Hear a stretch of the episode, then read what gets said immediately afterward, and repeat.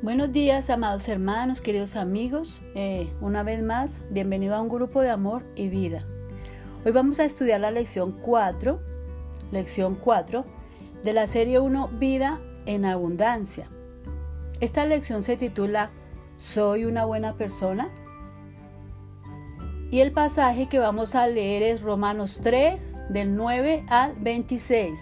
Romanos 3, del 9 al 26.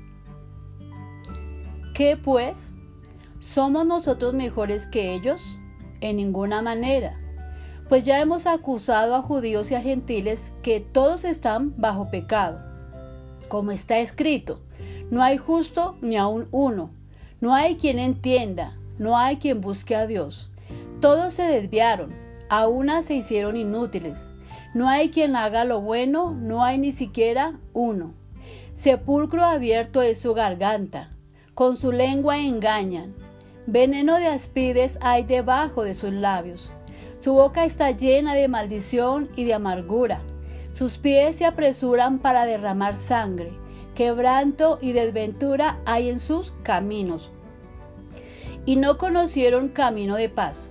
No hay temor de Dios delante de sus ojos, pero sabemos que todo lo que la ley dice, lo dice a los que están bajo la ley para que toda boca se cierre y todo el mundo quede bajo el juicio de Dios, ya que por las obras de la ley ningún ser humano será justificado delante de él. Porque por medio de la ley es el conocimiento del pecado. Pero ahora, aparte de la ley, se ha manifestado la justicia de Dios por medio de la fe en Jesucristo para todos los que creen en Él, porque no hay diferencia por cuanto todos pecaron y están destituidos de la gloria de Dios, siendo justificados gratuitamente por su gracia mediante la redención que es en Cristo Jesús, a quien Dios puso como propiciación por medio de la fe en su sangre, para manifestar su justicia. A causa de haber pasado por alto en su paciencia los pecados pasados, con la mira de manifestar en este tiempo su justicia, a fin de que Él sea el justo y el que justifica. Cuando le hacemos preguntas a las personas y, les hacemos reflexionar si son buenas personas o no, la mayoría de las personas contesta que sí, que son buenas personas. Ellos dicen, claro, soy un buen esposo o una buena esposa, amo a mis hijos, soy un buen empleado, siempre llego a tiempo al trabajo, yo no le hago mal a nadie. Soy alguien que está presto a colaborar a aquel que lo necesita. Vaya, qué dichado de virtudes, diría yo. El problema es que por nuestra naturaleza pecaminosa, todo lo que hacemos está contaminado de maldad. Porque a menos que hayamos sido transformados por el poder de Dios, nuestras buenas obras son pecaminosas porque no las hacemos para la gloria de Dios, sino para tener de qué jactarnos. A la lectura que acabamos de leer, quiero agregar el versículo 27, o sea, vamos a leer Romanos 3, 27. Y este versículo dice así, ¿dónde pues está la jactancia? Queda excluida. ¿Por cuál ley? ¿Por la ley de las obras? No, sino por la ley de la fe.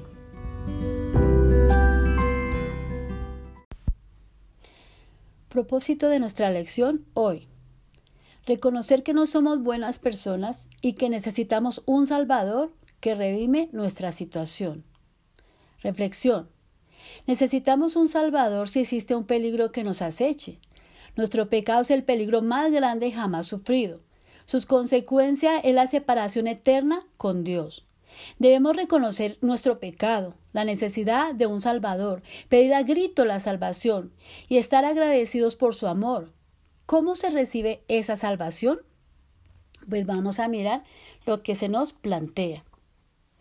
Nosotros estamos acostumbrados a pensar acerca de nosotros mismos como buenas personas. Es inaceptable para mí que yo mismo piense que soy malo.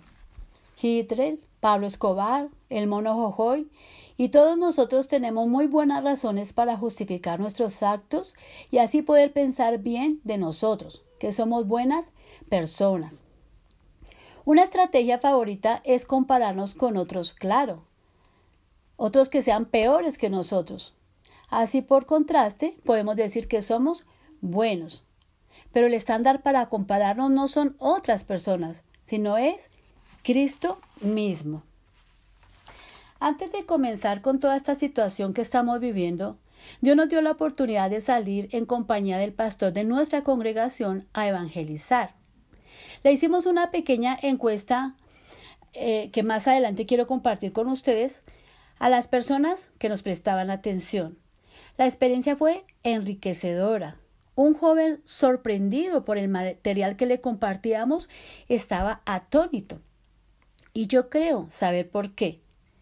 No fue ese mensaje falso, Dios te ama y tiene un plan maravilloso para tu vida. ¿Por qué digo falso?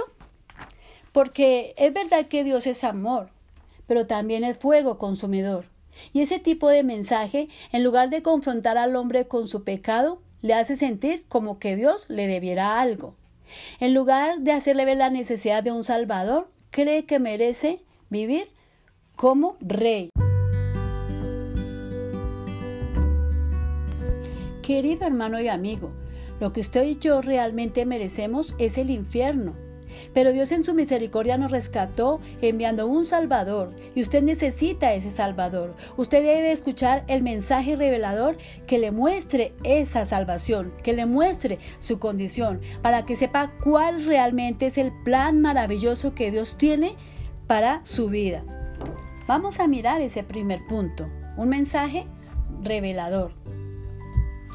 Una de las comparaciones más usadas en el Nuevo Testamento acerca de Jesús y la Biblia es que son luz. La luz permite ver aquello que la oscuridad no deja ver.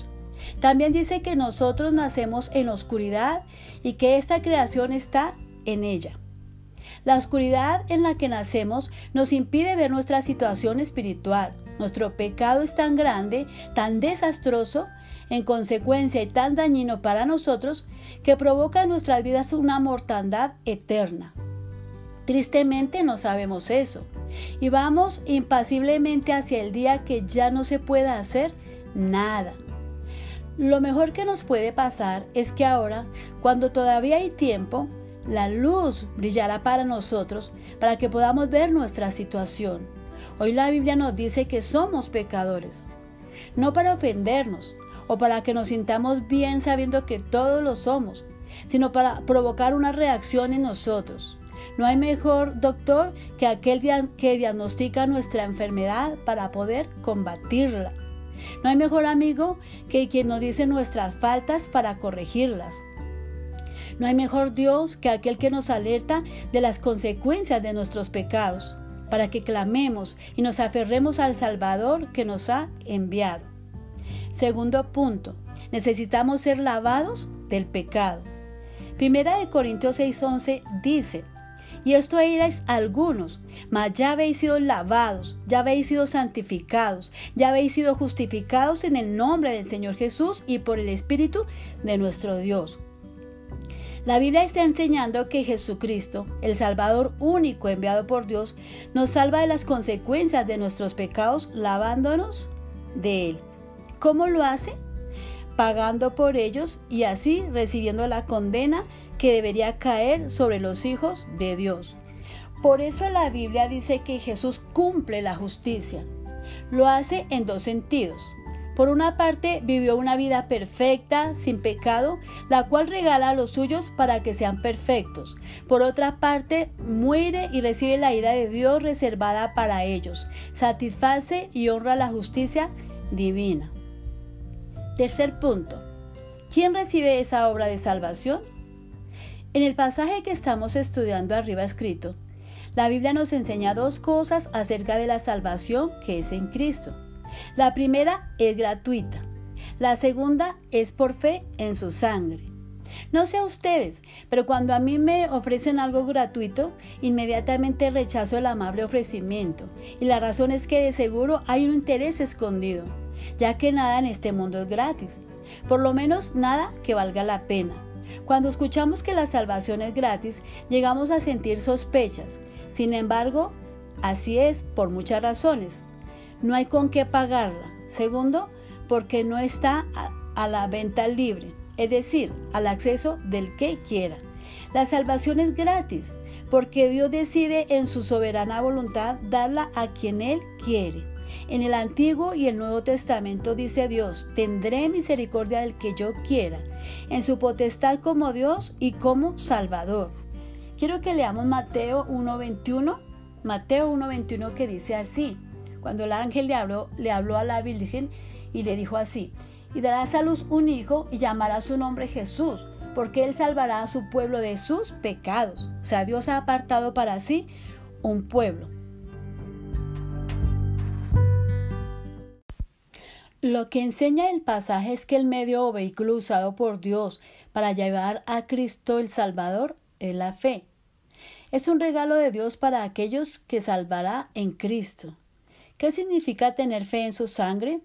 Primero, reconocer los pecados y sus consecuencias. La sangre es el pago por los pecados. Luego, si no se admite tenerlos, se está diciendo que no se necesita su sangre. Segundo, aceptar que solo Jesucristo es el Salvador. Nadie más ha derramado su sangre por los suyos, solamente Él vivió una vida perfecta sin pecado. Solo Él es Dios que se hizo hombre. El que recibe la fe es capaz de creer todo esto. Y por último, fe significa que se ha rendido la vida a Cristo. Antes de reconocerle como Salvador, una persona ha vivido de acuerdo a sus pensamientos y deseos. Al recibir la fe, ya tiene la verdad de Cristo en la Biblia y no la suya propia. No desea realizar sus sueños, sino los de Dios. Así que, sabiendo cuán grande amor ha recibido, desea hacer lo que le agrada a quien le ama. Se vive en procura de satisfacer los mandamientos de Dios, pero el motivo es un profundo agradecimiento y amor en Cristo. Antes de hacer la eh, aplicación, eh, quiero realizar la encuesta o compartir la encuesta que les había comentado que le hice a un joven. Y pues no sé, allá donde están ustedes tal vez podrían también ir respondiendo eh, a estas preguntas.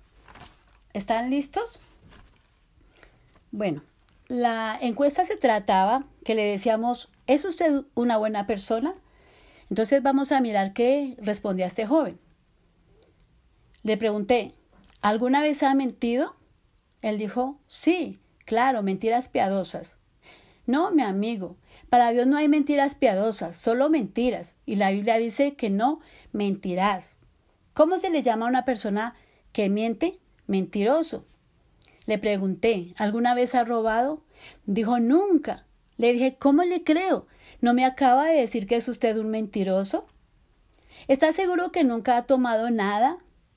Eh, al menos cuando era pequeño en el colegio, un lápiz, un borrador, un taja lápiz, algo. Él dijo, mm, sí, claro, eso lo, lo hice, pero pues yo me lo encontré. Le dije, ¿cómo se llama cuando uno coja algo que no es suyo? Pues eso se llama robar, ¿verdad? Entonces usted está admitiendo que es un mentiroso y está admitiendo que es un ladrón. Ahora dígame, ¿alguna vez ha mirado a una mujer para codiciarla? Él dijo, las mujeres son muy hermosas, claro que las he mirado. No tiene nada de malo admirarlas. Claro, mirar para mirar no es pecaminoso, pero mirar más de una vez ya es codicioso. Y el Señor Jesús dijo que quien mira a una mujer para codiciarla, ya adulteró con ella en su corazón. Ahora le pregunto, ¿alguna vez ha blasfemado? No, nunca. Me respondió el joven. Pero cuando le pregunté que si alguna vez había creído que Dios era injusto, él me dice sí, cuando he tenido situaciones difíciles he pensado que Dios es injusto. Y yo le respondí, pues ha blasfemado, porque Dios es juez justo, Dios es un santo, y en él no hay ninguna injusticia. Así que usted ha reconocido ser mentiroso, ladrón, adúltero de corazón, blasfemo. ¿A dónde cree que iría si muere en este momento? No lo sé, dijo el joven. Tal vez al infierno. Le dije, es correcto. Es correcto. Si usted no se arrepiente de sus pecados, va a ir al infierno. Dice, ah, pero tengo la oportunidad de arrepentirme. Le dije, claro, tienen la oportunidad de arrepentirse, pero el solo arrepentimiento no es suficiente. ¿Por qué? me dijo el joven. ¿Por qué no es suficiente? Le dije, voy a exponerle algo. Primero, usted necesita reconocer sus pecados, ya se lo dije, pero para que pueda reconocer esos pecados, esos pecados deben ser expuestos. Imagínese que yo lo invito a ver una película y en esa película proyectó todos sus pecados. Él dice, no, eso sería muy vergonzoso. Le dije, exacto, eso sería vergonzoso. O sea que sí reconoce usted que hay pecados, pero solamente se pueden reconocer sinceramente por la obra del Espíritu Santo. Ahora, ¿por qué no es suficiente el arrepentimiento únicamente? ¿Por qué no solamente se necesita arrepentirse y ya? Entonces le expuse esta situación. Supongamos que alguien le hace daño a esa persona que usted más ama. Esa persona llega a la corte y le dice al juez, sí, yo reconozco que le hice daño a esa persona, pero me arrepiento de todo corazón. Entonces, ¿cree usted que el juez debe dejarlo ir porque él se arrepintió de todo corazón? Él dijo, no, no, no, claro que no. Él tiene que pagar por sus pecados. Y le dije, exacto, exacto. Él debe pagar por sus pecados. Nuestro Dios es un Dios justo y exige el pago oportuno por los pecados que usted y yo hemos cometido. Pero usted y yo no podíamos pagar por ese pecado, porque estamos contaminados, porque tenemos una naturaleza pecaminosa, y Dios exigía sangre inocente. Por eso Jesucristo se hizo hombre, y fue a la cruz del Calvario a morir, a morir por sus pecados, y solamente depositando su fe en Él, Usted puede ser salvo, creer en la obra redentora de Cristo. Debe rogar a Dios que le permita creer, creer, que le dé esa fe para creer, porque no hay ninguna otra salida. Solamente Cristo pagó nuestra deuda, solamente en Él hay salvación, solo Él derramó su sangre.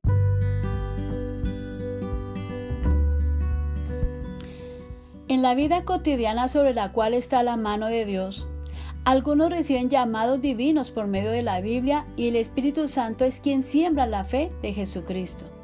Así es como Dios ha diseñado el camino de salvación para los suyos. Hoy has recibido ese llamado de su voz y es nuestro deseo que también el Espíritu esté haciendo que tu corazón se emocione y se rinda ante su palabra. Si es así, habla con Dios, dale las gracias por llamarte y hablarte. Reconoce frente a Él tus pecados y pídele que sea tu Salvador. Lo puedes hacer en voz audible para que los ángeles que siempre están por allí escuchen y el nombre de Dios sea glorificado. A eso se llama orar. Cuéntale a otros que Dios te ha hablado y te ha dado la salvación en Cristo regalándote fe. Meditación.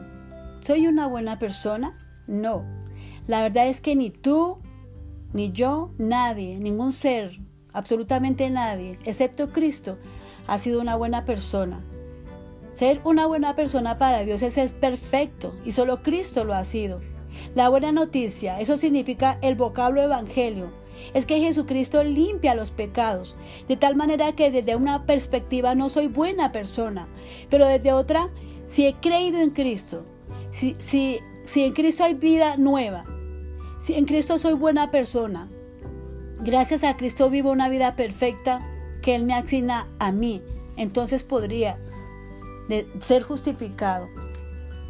Por otra parte, existe la mayor motivación poderosa y apasionada por vivir con integridad obedeciendo los mandamientos de Cristo ya que estoy sumamente agradecido y enamorado de un Dios Padre tan misericordioso y un Dios Jesucristo tan bueno y amoroso.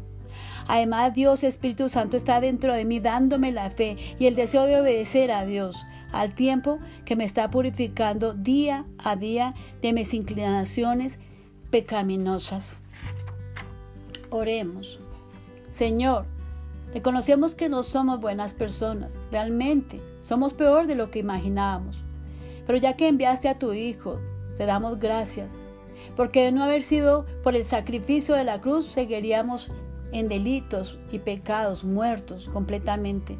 Te ruego, Dios, por quienes han escuchado este audio, que tu Espíritu Santo les convenza de su pecado, para que clamen misericordia y se postren ante ti, el único Dios verdadero. Muchos no creerán, pero eso no les exonera de su responsabilidad de pedir perdón Tal vez ellos siguen pensando que son las mejores personas del mundo, justificándose a sí mismos. Pero Señor, tú no viniste a salvar buenos, sino viniste a salvar pecadores, aquellos que reconocen su maldad, que saben que necesitan salvación, que imploran perdón. Tú no viniste por los buenos, Señor, sino que viniste a llamar pecadores al arrepentimiento. Por eso te pido, Señor, en esta hora, te ruego, Dios poderoso, que en este tiempo de pandemia, Señor, estés llamando a tu pueblo, estés llamando a tus hijos, Señor, aquellos que reconocen su maldad, Señor, que puedan pedir perdón, que se arrepientan, Señor, porque tu palabra dice que todo el que llega a ti en arrepentimiento y fe, tú no le echas fuera, Señor. Te suplico, Señor, en el nombre de Jesús, por los méritos de Cristo, escucha, Señor, nuestro clamor. Amén y amén.